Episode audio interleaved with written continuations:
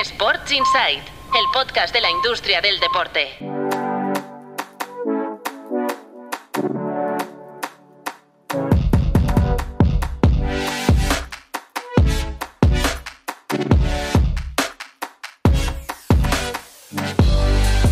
Hola, muy buenas, bienvenidos y bienvenidas a Sports Insight, un podcast de tu Playbook producido por NSN y con el apoyo de Stagefront, el líder global en venta de entradas para eventos, hospitality y asociaciones estratégicas para espectáculos. En stagefront.com podrás comprobar cómo pueden ayudarte a hacer crecer tus eventos. stagefront.com. Os dejamos el link en las notas del capítulo. Qué alegría, qué contento estoy. Una semana más nos hemos reunido aquí en el estudio podcast de NSN con el director fundador de Tu Playbook, Marc Mechen. Hola Marc, ¿qué tal? ¿Qué tal? ¿Cómo estamos? Y con el periodista del periódico Marcos López. Hola Marcos, buenas. Hola, ¿qué tal? Muy buenas. Oye, ya llevamos dos semanas seguidas, ¿eh? Es un hito increíble. Sin, increíble. sin- sin entrar desde la distancia. Creo que la semana que viene rompemos Ah, esta dinámica porque ya era demasiado, ya era eh, en este caso Marc Hay que volar, hay que volar y va a estar fuera. Bueno, cuando no es Marc es Marcos y cuando no es Marcos eh, soy yo, o sea que no, Siempre hay alguien. no hay problema. Es, en, en- en este tema somos bastante, lo repartimos bastante bien esto, lo repartimos bastante bien. Bueno, hoy eh, hay un nombre que sobrevuela el capítulo, que es el nombre de Javier Tebas, Sin duda. porque ha dimitido como presidente de la liga para optar a la reelección. Vamos a hablar evidentemente de eh, Javier Tebas y de esta noticia. Y luego tenemos varias pequeñas noticias, un popurrí interesante que va desde la Copa de la NBA. ¿Ha- ¿Habéis visto algún partido con la pista esta que han pintado nueva? Yo, como todo lo que veo de la NBA, veo clips. ¿Ves Yo también, clips? yo también. Pero has visto que, que los partidos es diferente. que valen para clasificarse para la Copa, Sí, sí. La, la- la- la pintura de la, del Es parquet es diferente. Es ¿eh? curioso, pero se ve que lo han hecho para que el espectador diferencie entre lo que es fase regular de Claro. NBA y el ¿eh? campeonato. Muy interesante. No, que, que también es fase regular, lo que pasa que sirve para Claro. Clasificarse para la Copa. Es curioso, pero es como cuando ves un partido de Copa que en función de si ves la, La esto de la. Copa Mola de, la federación look, o ves EA Sports, ya, ya ves un poco. Ya, ya sabes más o menos qué competiciones aquí lo han hecho. Aquí es más con es la pista. Mucho más visual. Sí, sí. Sí, sí. Bueno, eso, eh, son, Es una buena idea, ¿eh? Son A gustos colores, ¿eh? que en la redacción había división de opiniones ¿Por sobre el hecho de mancillar la,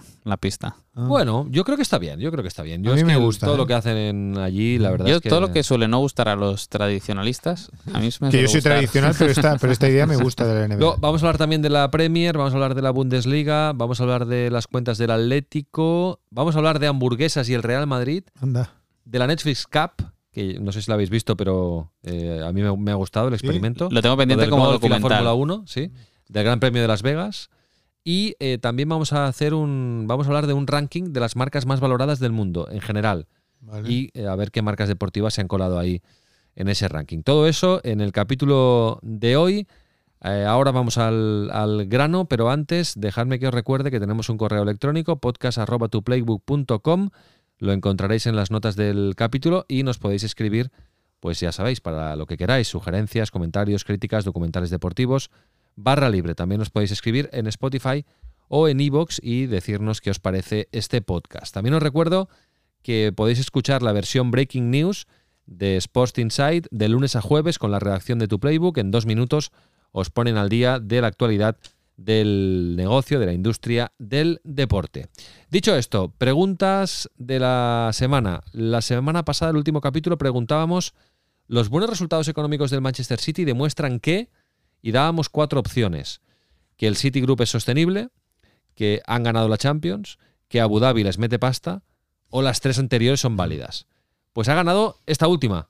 Las tres anteriores son válidas. Y es verdad. Eh, las, Qué tres poco cosas, se moja la gente. ¿eh?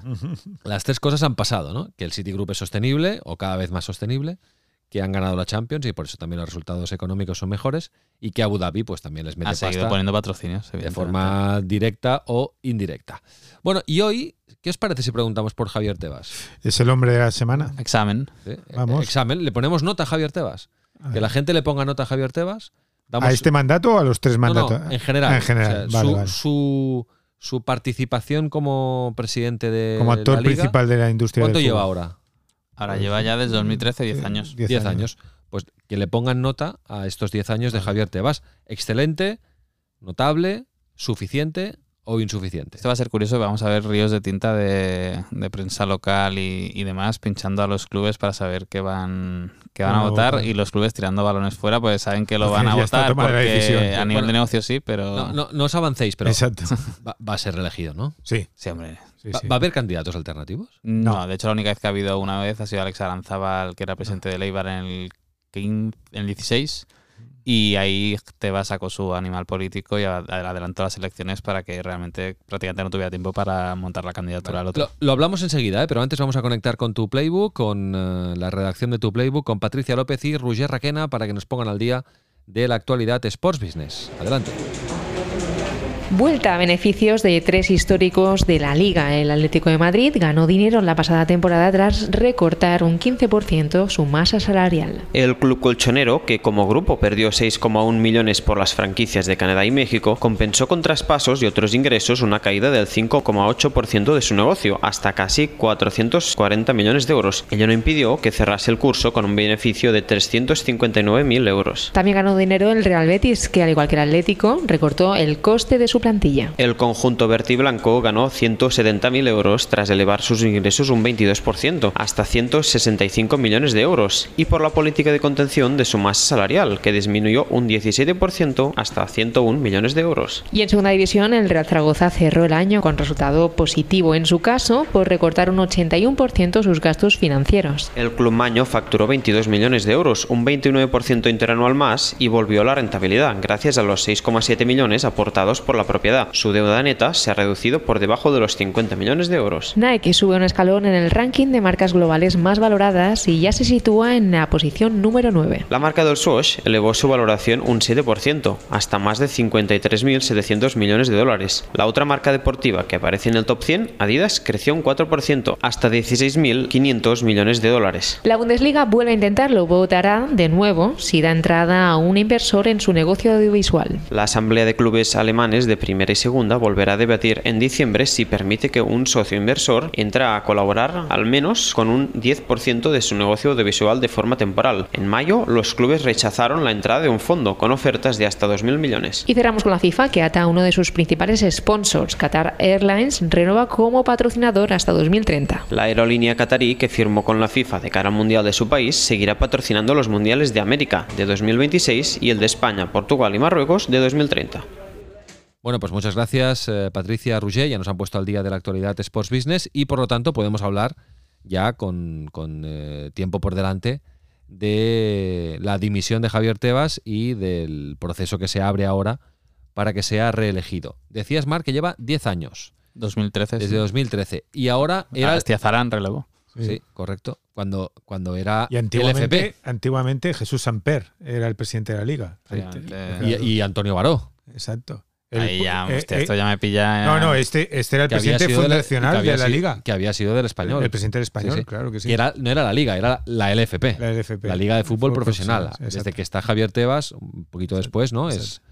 es la Liga. O el cambio de LFP a la Liga fue con Asteazarán. Yo creo que fue con Tebas ya, ¿no? No, fue El con Tebas. de nombre Sí, es con Tebas. con Tebas. que se pasa de, de Liga de Fútbol Profesional a la Liga separado, luego la Liga junto con la doble L mayúscula, Exacto. y ahora la Liga mayúscula todo. Todo y con el nuevo logo, y toda la nueva imagen y tal. Que por cierto, hay un documental en YouTube, Sí. en el canal de YouTube de la Liga, de 30 minutos, que explica todo el proceso de rebranding. Y es Está interesante. bastante guay, yo lo vi. Está chulo, sí. Yo lo vi por trabajo y, y realmente es bastante. Y es curioso que se haya hecho este ejercicio de. Voy a dejar el link en las notas del capítulo. Sí, déjalo, déjalo. es curioso que se haya hecho este ejercicio de, de, de explicar el proceso racional y aparte.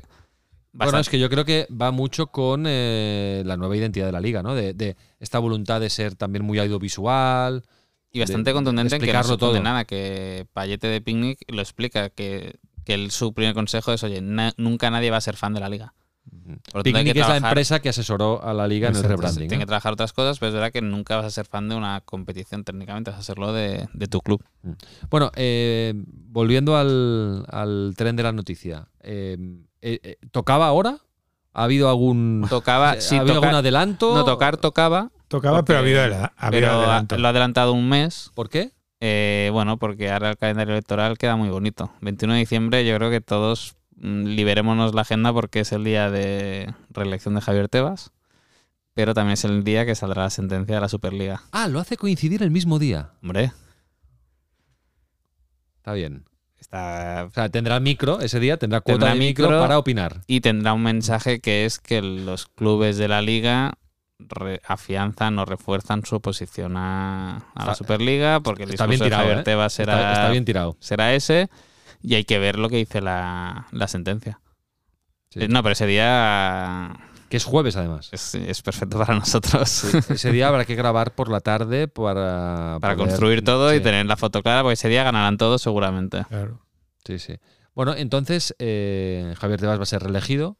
Porque creéis que va a haber alguien que salga, que se postule, o algunos clubs que, por ejemplo, Barça y Madrid, que Pero es que no. el Barça menos, ¿no? Pero el Madrid está abiertamente es que tienes enfrentado los- a Javier piensa que al final tienes que tener el aval de 11 clubes, al menos para ser candidato. Claro. No veo a 11 clubes optando por otra persona que no sea Javier Tebas. Más que nada porque, y es lo de siempre, o sea, Pero no sería, perdona, ¿eh? ¿No sería lógico pensar que Barça y Madrid, que van alineados en muchas cosas y que están enfrentados a la liga en muchas cosas, pudieran abanderar y impulsar un candidato alternativo? bueno, el Barça ya no, Barça ya está en el Sí, redil. sí, correcto. El Barça ha girado Sí, la bueno, curva ya. Pues el- si, si me apuras, el, el, el- Barça ha girado la curva ya. el Real Madrid solo. Y que es la federación, si no. Ya. Correcto. Que también tiene que vivir un proceso electoral. Que también va a haber elecciones. Claro, es que en teoría van a expresidente del cambiar- Valladolid se postulaba el otro día ya en relevo. eh, Que, por cierto, el otro día, os voy a contar un secreto. Un periodista, no voy a decir el nombre, me preguntó si Andrés Iniesta estaba trabajando para ser presidente de la Federación Española de Fútbol. ¿En serio? En serio. Oye, ¿y cuál, No sé es, la, qué- qué igual- y cuál es la respuesta? Evidentemente no. Pero que le había llegado. No, Sí. y oye, y, y ahora. O sea, y yo Ahora agrade- agradezco que lo pregunte, porque hay gente que Que lo es capaz de publicar esto sin preguntar. ¿eh? ahora, surgi- ahora yo creo que Entonces surgi- aquí hubo una buena práctica periodística que es que preguntaron. y surgirán muchos no. nombres ahora, yo creo, de. Bueno, Casillas también había Casillas, sí, porque Casillas ya lo fue y no se presentó precisamente porque Rubiales también muy hábilmente en su momento adelantó elecciones, pe- pero en la, en la federación podía tener sentido. Aquí es que intentar discutirle el liderazgo a Javier Tebas con, con la hoja de servicios que tiene, que yo siempre digo lo mismo, te puede gustar más o menos su discurso, su tono, sus expresiones, pero la transformación que han vivido los clubes mm, a través de la liga estos años yo creo que es bastante indiscutible. ¿Y por cuántos años le.? Cuatro más. Cuatro. Cuatro más. Y Cuarto que- mandato, ¿eh? Cuarto. que Cuarto mandato. Que para mí es el más, el más, el más importante a futuro. O sea, si cogemos el mandato de Tebas, el primero es el del saneamiento económico, que es 13-17, que sentamos las bases de, El control del control económico. económico, los Control clubes económico. empiezan a cambiar su modelo de gestión y demás. El siguiente es el de la expansión internacional y, y el- la centralización audiovisual. Este tercero claramente ha sido el de virar el proyecto hacia el entretenimiento y CVC.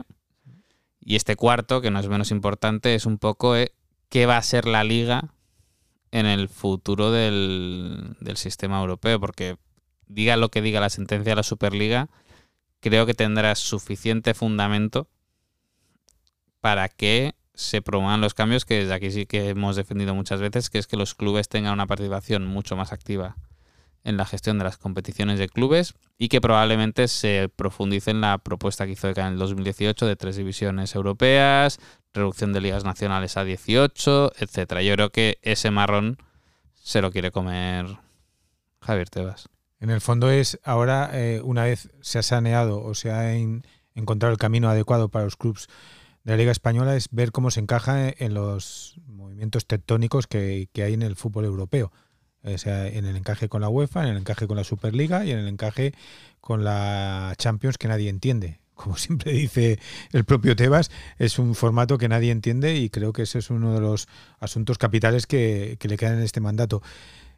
Para mí la sorpresa es que ni Barça ni Madrid, ni Madrid ni Barça hayan preparado durante estos años un candidato. Esto eh, es lo que me extraña, sí. eh, eh, para mí esa es la gran sorpresa. Es decir, alguien que pudiera, yo creo que no lo hacen porque son conscientes de la fuerza y del poder y de la No- gestión. No lo hacen porque saben que no, Efectivamente. que no tienen opción. Bueno, es, es una gran pérdida y, que lo y intentas de la buena gestión que ha hecho Tebas en ese aspecto. y que ese contrapesos honestamente se intentó hacer a través de la federación con, con Luis Rubiales porque aquí yo creo que no hay- nadie lo discute que al final Luis Rubiales ha sido un peón Mm. del Real Madrid en, en esta pelea y el Barça es verdad que siempre ha sido un poco eh, actor secundario en el sentido de que nunca ha liderado nada en este en ese sentido sí que se ha dejado querer y se ha ido moviendo y esto la porta sí que creo que ha sido hábil se ha ido moviendo donde más le interesaba en cada Ha sido líquido. en cada ha ido momento fluctuando. y ha ido, ha ido flotando Em, ¿Será el último mandato, creéis?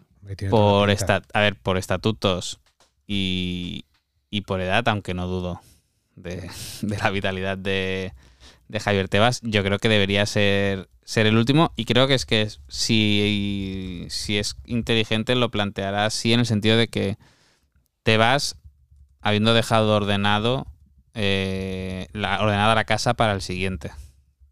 Pues son cuatro años en los que tocará renovar otra vez con o no con EA Sports, tocará renovar o no con Dazón y con Movistar Plus, pero ya la, el cambio del paradigma del mapa audiovisual de cómo consumimos también estará, estará resuelto. Por lo tanto, yo creo que él ve que se puede ir dejando más o menos ordenado eh, el proyecto en, con digamos todas las incertidumbres que hoy podemos tener sobre el futuro del fútbol ya clarificadas para bien para bien o para mal.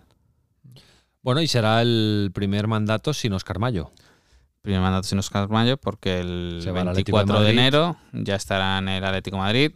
Es, yo creo que también se ha hecho eh, pensando en, en, en que haya alguien en la casa mientras Tebas no está, porque Tebas ya no está en la liga. O sea, Tebas no tiene despacho, Tebas no tiene móvil corporativo, Tebas ya Tebas técnicamente ya no trabaja en la liga, por lo tanto, O sea, ya no puede entrar en la sede de la liga. bueno, hombre, evidentemente sí, pero que ya no Bueno, es ya, ya. ya no es empleado y Técnicamente no es. y no, toma cargo. decisiones. Por lo tanto, es verdad que Oscar se queda ahí precisamente para tutelar ese, ese proceso y una vez ya, si no hay sorpresas extrañas, se oficialice todo, pues ya hay cierre de mercado de invierno, pues ya al metropolitano. Muy bien, pues nada, estaremos atentos ese día 21 de diciembre de la reelección de Javier Tebas. Uno de los clubes de la liga, uno de los grandes, el Atlético de Madrid, eh, Marc, ha presentado sus números recientemente y bueno, ganó dinero en el último, en el último ejercicio. Sí, ha dejado atrás las pérdidas de los tres años anteriores, que para recordar a la audiencia, pues en los tres años de pandemia había perdido más de 200 millones de euros. Eh, el año pasado ya ganó eh, unos, fueron, lo, me lo abro aquí, 360.000 euros aproximadamente. ¿Cómo lo consiguió? Básicamente porque recortó un 15% su masa salarial. Eh, tú ves las cifras del Atlético de la temporada pasada y recortaron el gasto en plantilla deportiva hasta 215 millones y las amortizaciones, que es donde le han pegado el bocado, el bocado importante, la recortaron un 37%. Digamos que la última temporada ya es un poco hecha la limpieza de todas las inversiones que hicieron antes de, de la pandemia, con los precios de mercado que se pagaban antes de, antes de la pandemia. Y ahora el siguiente reto que tiene el Atlético Madrid, igual que lo tiene el City como, como holding, es conseguir que una vez que el club eh, matriz o el club pilar ya ha recuperado la sostenibilidad económica, es que los otros proyectos que tienen funcionen. Porque si cogemos el, el consolidado del Grupo Atlético de Madrid, por así llamarlo, todavía perdieron 6 millones de euros porque especialmente el proyecto de México, el Atlético San Luis, pues sigue generando importantes pérdidas, aunque yo creo que visto en perspectiva realmente fueron bastante hábiles con esa con esa operación porque realmente el hecho de que operen en modelo franquicia, venga al mundial, las perspectivas de consumo que hay en México con el fútbol y demás, pues puede ser un proyecto o un activo interesante, no solo como club, sino también como elemento captador de patrocinadores para el conjunto del grupo.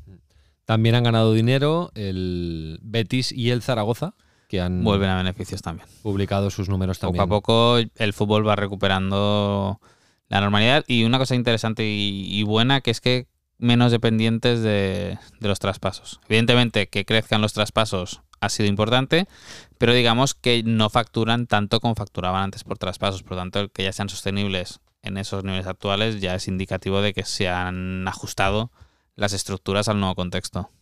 Oye, y otra noticia que nos comentaban Patricia y, y Roger eh, sobre la Bundesliga. ¿Qué pasa con la Bundesliga? Que ahora. ¿Qué pasa con No, porque ya rechazaron que entrara eh, capital de fondos de inversión, ¿no? Sí, recordemos que cuando se rechazó fue porque realmente hacía falta una mayoría muy amplia y hubo muchas abstenciones. Eh, vuelven a otra vez ahora a pedir, eh, se someterá en diciembre a votación la misma decisión, que es que entre capital para la compañía gestora de la competición. No, no sería dinero para los clubes, técnicamente, sino que sería para financiar el crecimiento del conjunto de, de la competición. El otro día el Bayern de Múnich en su asamblea general volvía a insistir en la importancia de no quedarse atrás como competición y dejar de mirar únicamente el mercado local. O sea que si la Bundesliga y sus clubes querían ser algo a nivel europeo, tenían que empezar a trabajar la internacionalización y la digitalización del, del proyecto. Y el hecho de que lo sometas nuevamente a votación es indicativo de que hay una mayoría de clubes quizás hoy todavía no suficiente para los quórums que exigen los estatutos de Bundesliga, pero que claramente hay una mayoría que considera que o entra capital para según qué inversiones o difícilmente podrán seguir el ritmo de, de la Liga y Premier. Hablando de la Premier, han sancionado al, al Everton por incumplir el fair play financiero, ¿no? Que esto puede ser una noticia aperitivo de lo que puede venir en el futuro eh, si eh, realmente el gobierno británico entra a regular también el, el fútbol y, y la Premier se pone un poco a la altura de la UEFA cuando apliquen también las normas de control financiero. Sí, esto yo creo que básicamente hay un punto de, de- El Everton es cabeza de turco en el sentido de que un club debía recibir una sanción ejemplar para que en esta disputa interna de Reino Unido de si hace falta un regulador que regule a la Premier, etcétera, vean que la Premier toma decisiones. Eh, yo creo que esto va a ir para largo. De hecho, hay tres clubes, entre ellos el Leeds, que son los que descendieron el año pasado, que han presentado una demanda reclamando 300 millones en daños y perjuicios, que al final es lo que han dejado de ingresar por televisión en, en la Premier. Y también es un aviso a navegantes porque recordemos que el número de artículos de los estatutos de Premier que ha incumplido el Everton son migas comparado con, el, con la nota de prensa que en su momento publicó la Premier League sobre la investigación contra el Manchester City y sobre la que claramente hay en el Chelsea, porque cada vez van saliendo más informaciones de que con Roman Abramovich había mucho gasto que no se reconocía, que se vinculaba a través de otras sociedades de- del magnate ruso para, para eludir el control. Por lo tanto, cuidado que, que puede haber muchas sorpresas. Y le han al Everton le han sancionado con 10 10 puntos. puntos. 10 puntos. Que básicamente Lo condenan. lo condenan a casi al Sí, descenso si no sí. espabilan. Si no tampoco, les, segunda tampoco, les, vuelta. tampoco les iba muy bien Exacto. hasta ahora, por lo tanto. Mira, vamos a, voy, a, voy a abrir la clasificación de la Premier. Estaba Marcos en ello ya. Ah, vale. Sí, sí, sí. Marcos No, nos lee ya. Yo te leo el pensamiento ya. A ver, vamos a ver. A ver, a ver quién Estaba encuentra penúltimo, creo, ahora con los 10 Sí. puntos. O sea, aquí ya está restado los 10 puntos. Sí, sí, sí, sí, porque ahora tiene 4 puntos solo. Tenía 14, Sí, sí, sí. con lo cual estaría el puesto 14 precisamente y ahora pasa a ser el, el puesto Bueno, 19. oye, mm, no lo condena porque el Sheffield tiene 5, el Luton tiene 6 y el Barney tiene 4, o sea que, hombre, el Everton en principio tiene mejor equipo que estos. Sí, en teoría sí. Bueno, no lo condena, pero le, le complica la, Le complica la vida. la- la bueno, vida. de hecho, el año pasado estuvo a punto. ya. Ya, tú, le, O le sea, fue, está, fue está flirteando con el descenso hace, hace tiempo el equipo de, de Liverpool. Bueno, em, más temas, más temas. Vamos al, vamos al ranking o me lo dejo para el final. A ver. No, porque a ti estos temas te Sí. gustan. Vamos al ranking. Vamos ¿no? al ranking. Vamos. Vale. Vale, va- vamos A al ver. ranking y a ver si acertamos el ranking. Sí, vamos al ranking y me queda, Bueno, esta es fácil. me ¿eh? queda el La- tema la de- ranking de hoy es fácil. me queda el tema de la Copa NBA, que también me gusta mucho. Ese el tema de las hamburguesas del Real Madrid. Ese te gusta más todavía. también me gusta. Ese también te gusta más. Y luego tenemos que Y hablar no de, por la, la comida. de la Netflix Cup y, de, y del Gran Premio de Fórmula 1 de Las Vegas, ¿eh? que fue un poco, bueno, Un poco bluff. ¿eh? sí, un poco bluff, pero era, la era el primero. O sea que también... Bueno, Bueno, pero organizado por, está- por organizado por la propia propietaria, o sea que de repente tendrías que tener esto muy controlado. Bluff entre comillas. Sobre todo bluff los entrenamientos. Bueno, hay una demanda. Hay una demanda de todos Bueno, los que ahora- lo ahora desalojaron. Ahora hablamos, ahora hablamos porque hay una demanda de estas que solo hacen los Yankees. Exacto. Censura no, De- ¿eh? de Censura no. Un bufete, un bufete de abogados que ahora lo, ahora lo comentamos. Eh, tema ranking. Eh, hay un, est- este ranking de dónde ha salido, Mark. Es, Es un ranking de las marcas más valoradas Es el ranking del an- mundo. A- es el ranking anual de, de Interbrand. Interbrand, sí. Eh, pocas sorpresas respecto a lo que podríamos pensar. Porque marcas más valiosas de la industria del deporte en el top 100. Bueno, yo porque lo sé, pero solo hay dos. Del hazte como que no lo sabes.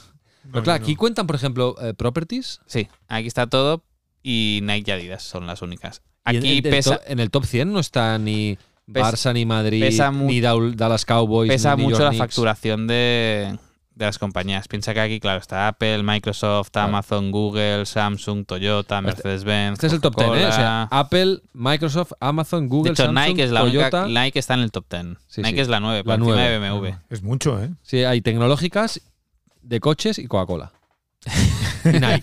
Y Nike, exactamente. En el top Ese es 10. el resumen, es buenísimo. Pero fíjate, Nike y- Derechos deportivos. Microsoft, patrocinador. Amazon, derechos deportivos. Google, patrocinador. Y- Samsung, Y, y a través de YouTube, derechos deportivos. deportivos. Samsung, patrocinador histórico de muchas competiciones. sí, sí, claro. Toyota, Juegos Olímpicos. Mercedes-Benz, deportivo. Coca-Cola, no hablemos. Nike, por Dios. BMW, No, claro, todos, O sea, todos tienen vinculación con el deporte. Que es una evidencia de que el deporte al final, toda marca, por mucha reputación que tenga y muy grande que sea, al final el deporte tiene eso que es todo el, el- mundo quiere es estar. el punto de encuentro. Es el punto Sí. de encuentro. A ver, sí. como negocio. Marc, tú no respondas, ¿eh? que ya lo sabes. Pero, Marcos, ¿qué marcas españolas están en este ranking? Top 100, ¿eh? Eh, Zara. ¿Correcto? Número 43. ¿eh? Y seguimos. Chun. seguimos. Seat, no. Pero bueno, No. Seat es. Estaría eh, Cupra en todo caso. o sea, Cupra. es grupo Volkswagen. ¿no? Es grupo Sí. Volkswagen, sería Cupra. Grupo Volkswagen debe estar. Volkswagen, est- bueno, aquí se estarán, estarían separadas. A Volkswagen como marca estaría. Ah. O sea, está, está la marca. Seat no estará. No. No estará. Top 100 no. Bueno, Zara, Y es un banco, va. Santander. Correcto. El Vale. número 77. Ferrari. E Inditex, Inditex tiene el mérito de que no Zara no tiene nada de patrocinio. Oisho es la marca con la que están apostando. Un día hablaremos de Oisho, ¿eh? Sí, hombre, claro. Sí. Y nunca hemos hablado de, de esa marca. Pero Isho es la marca de Inditex de como de ropa interior. Era. Ah, ah, ¿no? Ahora ya cada vez más es. Des- deportiva. Y el, el otro, Fitness. el otro día aluciné. Fui, estaba en la isla con mi mujer y tú ves la tienda de Oisho y ya es 100% prácticamente ropa deportiva. Ah, sí. Ah, pues Han pivotado. Han pivotado, están, de hecho están en la Queens League con, Claro. con Cosmos. O sea que. Ropa deportiva, rollo. eh, ropa hacer- técnica. ropa- eh, tienen la parte de ropa técnica. Gimnasio. Y luego todo el tema ahora se ha metido mucho Yoga. con, con esquí, o sea que empezaron yo creo por la parte más natural, que era Sí. ropa de yoga, fitness para chicas y, y demás, y yo creo que cada vez más se están metiendo en la parte técnica, o sea que ojo con un día Inditex Sí, no sí. cree un bicharraco de, No, del ya- retail deportivo. Pues están en Entonces ello. nos reiremos y, y algunos llorarán. Imagínate. Imagínate. ¿Algo más del ranking? Nike y Adidas, ¿eh? No, Las únicas dos. cosa. O sea. Y el deporte nunca es- nunca estará, pero por eso, porque en el medidor del valor de la marca pesa mucho la facturación. Y el deporte es muy vistoso, pero no, no factura, factura tanto, tanto, como todas claro. estas grandes compañías. Bueno, vamos a la Copa NBA, eh, el Inside Tournament, que le llaman en Estados Unidos. Este nuevo formato, esta competición que se va a disputar en formato Final Four eh, a principios de diciembre en Las Vegas, en, en la esfera de, de Las Vegas, y que ahora ya ha empezado la fase eh, clasificatoria, que se juega al mismo tiempo que la liga regular, y hay algunos partidos, porque hay diferentes grupos, que sirven, que puntúan que son- para clasificarse claro. para, para el- el- la, la Copa de la, de la NBA. Y en tu playbook esta semana, Marc, habéis, habéis hablado, ¿no? De, de por qué, ¿no? El- la NBA se ha inventado este, este torneo. Sí, porque técnicamente no las tendrían, claves necesi- del no tendrían necesidad. Y aquí hay dos. Me quedo con dos argumentos de- del contenido que, que preparó Álvaro el otro día. Que uno es a corto plazo y otro es pensando ya a medio, a medio y largo. El de a corto plazo es que en Estados Unidos se ve, y entiendo que aquí en Europa debe ser lo mismo, el tercer, el último trimestre del año es uno de los más fuertes en inversión publicitaria. Porque llega la Navidad, Claro. en Estados Unidos está el Thanksgiving, Black Friday, etcétera, etcétera, etcétera. Pero la NBA no tenía nada eh, que concentrara punto- grandes de audiencias de porque está en el arranque de la competición, por lo tanto, oye, pues No había nada ¿qué día pasa año empeño? Si es la parte esta de jugar por jugar, porque al final Y las, te quedan 60 partidos. las habas te las juegas al final. Por ejemplo, esta es una parte que yo no sigo. Claro. O sea, sigo muy de lejos. Claro, ahora porque ahí- está Bayama y me interesa el fenómeno. A vez Claro. en cuando escucho algún podcast, pero Claro. Yo claro, me meto en el entonces, playoff. Claro. Con este torneo han conseguido que estar en la conversación en este momento del año y tener algo en el que hay cosas en juego durante este momento. Por lo tanto, audiencias televisivas teóricamente más altas, por lo tanto, para los propietarios de los derechos audiovisuales, más Ah, capacidad de interés. facturar Por por, estas publicidad. retransmisiones. En teoría, más gente en los pabellones, porque si hay algún juego, pues la gente se anima más ahí, sobre todo el casual, el casual fan. Y pensando en el medio y largo plazo es que si yo tengo un nuevo torneo que vive independiente de la fase regular, de cierta manera, yo que ahora voy a salir al mercado a vender los derechos audiovisuales en Estados Unidos, de saque ya tengo un nuevo paquetito de derechos que excusa para, para pedir un más Apple, pasta. un Amazon, Vendo un dos. YouTube que quiera probarme, tiene este nuevo paquete de derechos, que no hay ninguna tele que lo tuviera de manera histórica, porque ESPN, ABC Claro. tienen paquetes muy históricos de retransmisión. Por lo tanto, oye, tengo esto que es nuevo, por lo tanto nadie lo si asocia gusta, a a, ver si una te tele concreta, que si quieres empezar a meter una patita en mi competición, esta es la puerta de entrada. Pues es Está chapó. bien visto por todos Sí. lados. Ahora estaba mirando la clasificación, porque claro, hay una clasificación paralela. Eh, Está la clasificación de siempre de la liga regular y luego In-Season Tournament. Y el mejor equipo de momento son los Lakers, que llevan 4-0.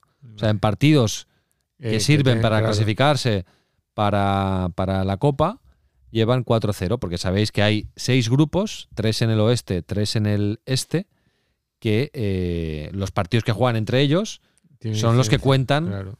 para eh, determinar la clasificación de, de cada grupo. Entonces habrá, eh, ahora no me recuerdo, no recuerdo el formato, pero supongo que el, si hay seis grupos, pasan seis. Me parece que había cuartos de final, o sea que deben pasar más. Deben, sí, deben pasar los dos primeros y jugar una especie de previa Pre- antes, antes de- del- de, an- los cuartos de final. Sí. Yo la parte deportiva me, me pierdo Sí, sí. y la gente se ríe de lo de la nueva Champions, pero esto tampoco es... No, no es sencillo, pero es que claro, montar un torneo Eh, que cuenta aprovechando, los- claro, aprovechando, otro, otro torneo, es que Sí. eso es. es, eh, apro- es aprovechar el calendario. Exactamente. Sí, sí. Bueno, perfecto. Pues eh, ponemos el link del artículo de Álvaro Carretero en las notas del capítulo para que Perfecto. leáis lo que nos ha explicado Marc, pero de forma más ampliada.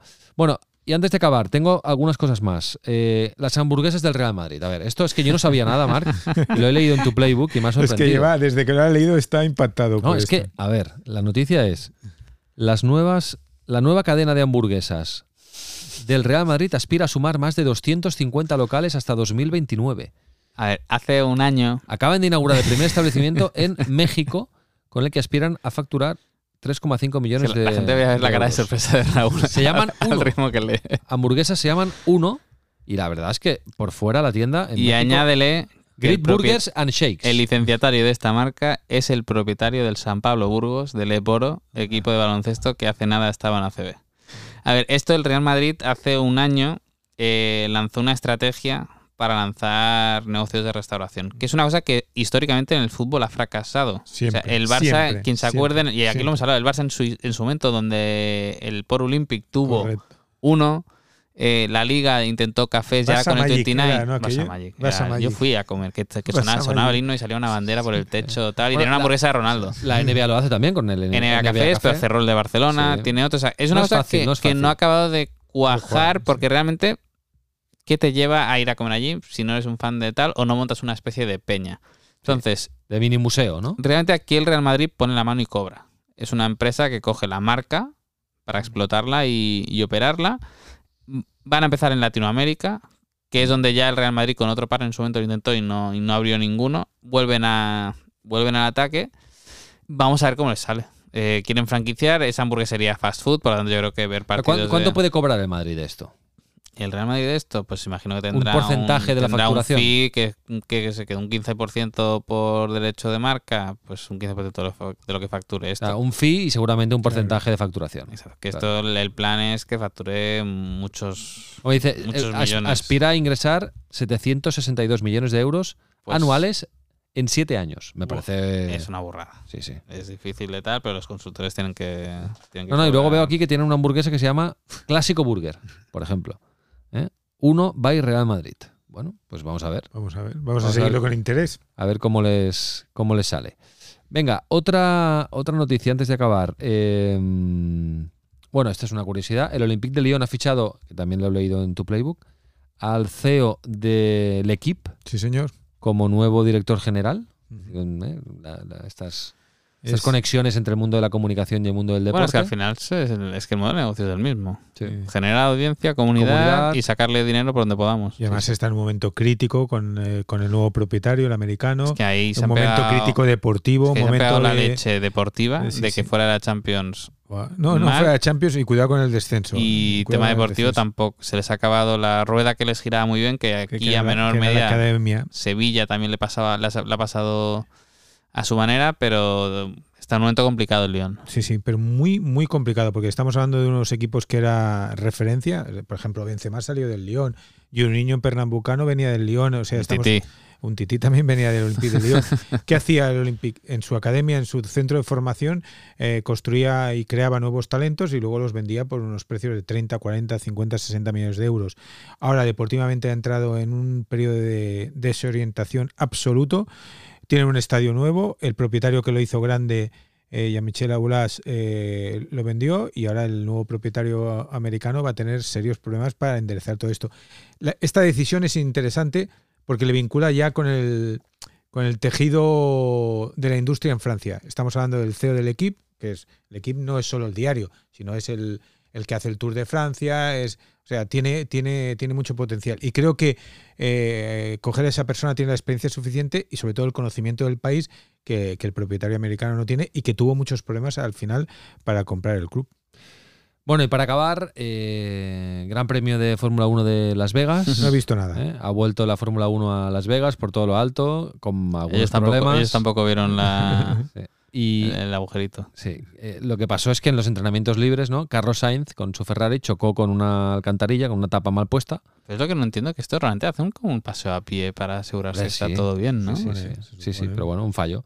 Entonces suspendieron los entrenamientos, la gente que había pagado su entrada pues la, la- la desalojaron y ahora hay un abogado de estos que ha aglutinado a unos cuantos y ha puesto una demanda por valor de 900 millones de euros a la Fórmula 1 por haberlos desalojado y no haber podido... en Estados Unidos, ¿cómo les encanta esto de las, de, de las class actions? es un bet- Better Call de- Saul, un abogado de este tipo. Sí, sí, sí. Estas causas perdidas, pues va allí y vamos a ver qué pasa, ¿no? Eh, en general, ¿visteis algo del, No. del show? Solo, solo escuché y vi las declaraciones de, de Verstappen. Claro, Ganó Verstappen otra vez, que eso Sí, es- pero se pasó todo el fin de semana criticando sin parar a, a- a la organización. bueno, es lo que tiene, ¿no? Lo que tiene que hacer él, ¿no?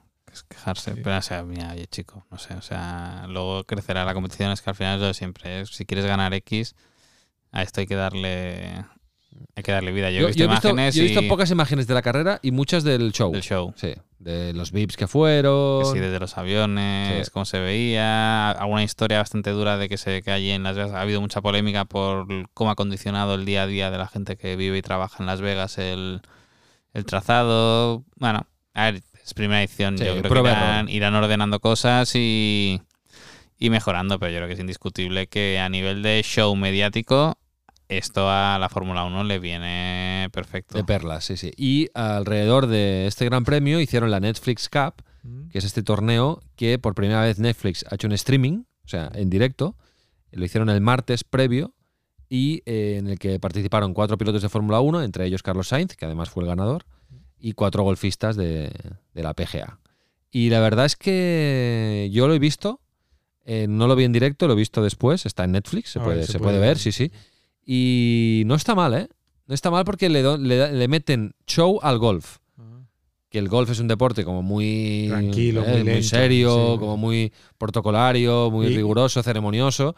Y aquí, por ejemplo, el primer, cada agujero, cada hoyo, Cada hoyo. cada agujero no, hoyo, tiene un. tien- ti- se, se juega de manera diferente. El primero se jugaba que salían los cuatro a la vez, al mismo tiempo, y luego cogían un coche, de estos, un carrito de golf, Y, el que llegaba antes al green, o sea, pateaban, era un, un hoyo de velocidad. Ah. El, que, el que metía antes el, la bola en el hoyo, pues ganaba. El que completaba el hoyo más rápido. Y jugaban por parejas. Ah, sí. vale. Eh, no sé, en otro, pues había unos dados tipo Kings League. ¿Ah, sí? O sea, era gamificar un poco un, un- un- juego de Ah, golf. lo, pues sí. lo miraré, lo miraré. Y no está mal. Luego tenían un ex de la NFL allí comentando como micrófono autónomo, haciendo entrevistas. Bueno, un show muy bien rodado, con drones, con bien iluminado, bien, bien, un buen, un buen show televisivo. Yo creo que aquí es ver si realmente... la- esa mezcla entre entre- entretenimiento y, y golf y la esfera, The Sphere, Sí. está al lado del campo de golf. ¿Ah, sí? Y con el logo de Net- Netflix Cup todo el rato. que y se ve dinámico que y cambiando. Iban a hacer uno en Londres y Londres ha rechazado Hacer una la esfera. esfera. Oh, Están buscando otras ubicaciones. Que por cierto, tengo muchas ganas de ver la Final Four de la Copa NBA en la esfera. ¿eh? No sé cómo lo van a hacer. ¿eh? No sé si van a poner la pista en medio- medio, en un lateral. No sé, es que no sé. No lo veo tan grande como para poner la pista en medio, pero bueno, Bueno, Yo ya te digo una cosa que a veces los, los escenarios de concierto engañan, ¿eh? seguramente, seguramente. Pero mira qué pequeñitos se ven cuando... Veremos. Bueno, vamos al documental Vamos. de Pau Michans. Venga, la recomendación. A ver qué nos trae hoy Pau. un cop eh, passes una situació tan adversa com aquesta, crec que el, més eficaç per recuperar-te d'això és, és passar el dol el més ràpid possible. La serie documental de la semana es Back to the Front. Una vez estrenado ya el segundo capítulo, ha llegado el momento de recomendar esta miniserie documental en formato Insight que sigue al primer equipo del español en su camino para intentar volver a Primera División. Una miniserie que cuenta con el apoyo de Stagefront, empresa que posee los naming rights del Stagefront Stadium y patrocinador también de este podcast. A nadie se le escapa que la temporada actual es clave para el conjunto blanquiazul y es que la llegada de Stagefront como title partner del estadio ha significado un impulso para el equipo, un camino que como se puede ver en la miniserie documental de ocho episodios, no será fácil. Durante los distintos capítulos se repasará la temporada actual desde múltiples ángulos y puntos de vista y también se incluyen historias y momentos inéditos y exclusivos con entrevistas a los principales protagonistas en situaciones clave de la temporada, ya sea jugadores, cuerpo técnico, responsables del club, representantes de Stagefront y también la afición que jugará un papel importante. En el primer capítulo, por ejemplo, eh, se contextualiza la situación del equipo después del final de temporada pasado y los cambios que se han hecho para encarar el principio de la temporada y en el segundo eh, se centra en las nuevas incorporaciones con una charla inédita en el vestuario entre Pera Milla y Víctor Ruiz como hilo conductor. Otro ejemplo de cómo comunicar un patrocinio a través de contenido, en este caso con, con una serie producida conjuntamente eh, desde NSN, Never Say Never y el español. Y es que de hecho hemos hablado del Back to the Front, pero la liga también ha hecho algo parecido con el documental The Power of Our Football, que desgrana cómo se gestó y cómo se llevó a cabo la transformación estratégica de la liga como marca y su acuerdo con esports como title sponsor de la competición. Por lo tanto, Back to the Front y The Power of Our Football son contenidos eh, relacionados con la industria del, fútbol y con el patrocinio, algo muy relacionado y muy vinculado a este podcast, que se pueden ver en YouTube de forma gratuita, tanto en los canales oficiales del RCD español y también en el de la liga.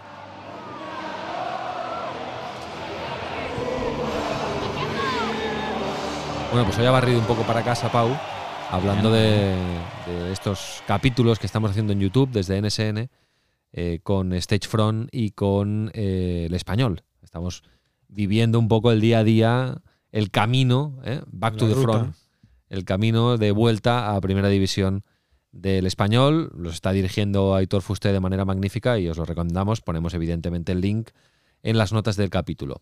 ¿Habéis visto algo estos Nada, días? yo Aparte, yo, aparte de Netflix Cup he visto el de Higuita. Ah, yo Sí, no. en Netflix también. Yo nada. Yo nada, Sí. yo nada.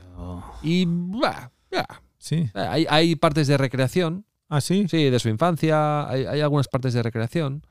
Y bueno, hombre, es, es un personaje curioso. Hombre, claro. Y me- me hace gracia verlo ahora. Eh, tiene una historia con una hija que reconoció más tarde, una historia con Pablo Escobar. Joder. Pero no, el tío se le ve ahora muy Bien, ¿no? tío muy- sí. Sale el pibe Valderrama, que es muy amigo suyo. Bien, bueno, Vale. está bien. Recordar la historia de un portero. eh, eh, hacía, hacía locuras este tío. Muchas O locuras. sea, pillaba la bola y se iba a Sí, sí, hacer muchas excursiones. muchas locuras hacía. Esto no existe ya, esto no, lo hace nadie ahora. ¿eh? hombre, claro. ¿quién, quién, quién lo va a hacer ahora? Nadie. No, pero a veces le costaba un gol. Sí, Sí, sí, sí, sí. Pero bueno, el tío ganó una, una Libertadores Una con Atlético. Nacional siendo el héroe porque paró, eh, que no sé si tres o cuatro penaltis en la tanda. ¿eh? Anda. Sí, sí, una pasada. Lo miraremos, pues. Pues os lo recomiendo, el, el documental de, de Higuita. Igual un día de estos también lo, reco- lo recomienda Pau por aquí. Marc, eh, buen viaje. Semana que viene Aquí viene Madrid. en Madrid. Pues hablamos desde, desde Madrid. Marcos, cuídate. Hasta pronto. Hasta luego. Chao.